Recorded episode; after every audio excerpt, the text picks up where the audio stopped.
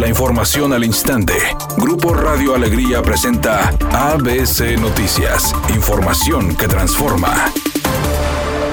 El gobernador Jaime Rodríguez Calderón informó que se emitió la declaratoria de desastre ante el incendio registrado en la Sierra de Santiago y que fue publicada este viernes en el periódico oficial del Estado, donde se establece la presencia del incendio que comenzó el 13 de marzo en la zona poniente de la Sierra Madre Oriental. Agregó que después de su publicación las autoridades estatales aplicarán recursos para la atención de las necesidades primarias de los municipios afectados, así como contener y extinguir este incendio, y será el Comité de Adquisiciones de Gobierno de la entidad quien determine la cantidad de apoyos que se otorgarán.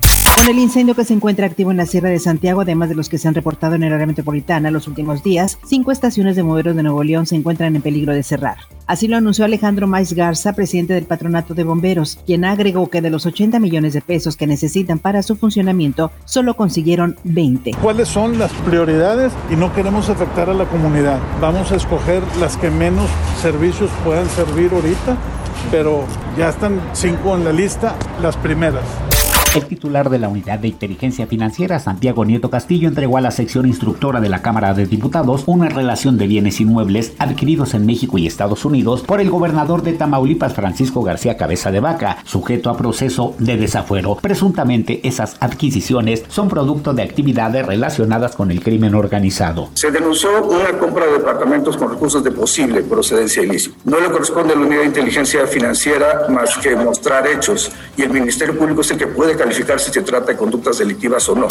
Editorial ABC con Eduardo Garza. Las propuestas de los candidatos son las mismas año tras año. Movilidad, seguridad, transporte, firmar los compromisos de campaña ante notario, bailar en los mercaditos, pero es a nosotros a quien nos toca evaluarlos. El 90% de los que suspiran a puestos de elección popular son los mismos de siempre. Ya los conocemos. Solo que la mayoría ahora anda con otro partido. Hagamos valer nuestro voto. No lo desperdiciemos. Elijamos a las y los mejores y no a los que ya sabemos de antemano que no van a cumplir.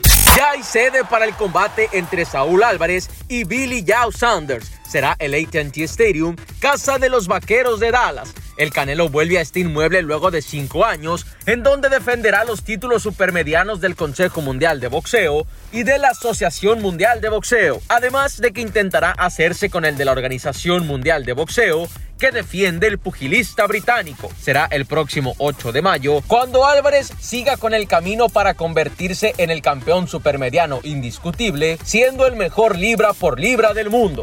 El tan esperado estreno de la Liga de la Justicia de Zack Snyder, ocurrido ayer en México, no fue de total alegría. Y es que varios usuarios de redes sociales se quejaron del costo que tiene la renta de la cinta en las distintas plataformas de streaming, sobre todo porque aparentemente por equivocación, Amazon Prime Video ofreció durante unas horas la película en tan solo 60 pesos, mientras que en otras plataformas se podía ver por 299 pesos.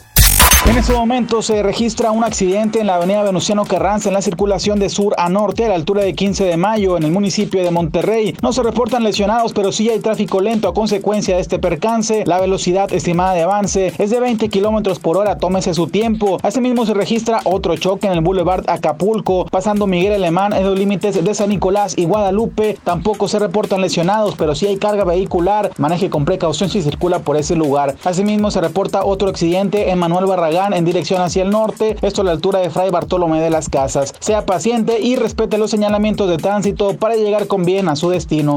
Es una tarde con cielo despejado. Se espera una temperatura mínima que oscilará en los 18 grados. Para mañana sábado 20 de marzo se pronostica un día con cielo despejado. Una temperatura máxima de 24 grados, una mínima de 10. La temperatura actual en el centro de Monterrey 22 grados. ABC Noticias, información que transforma.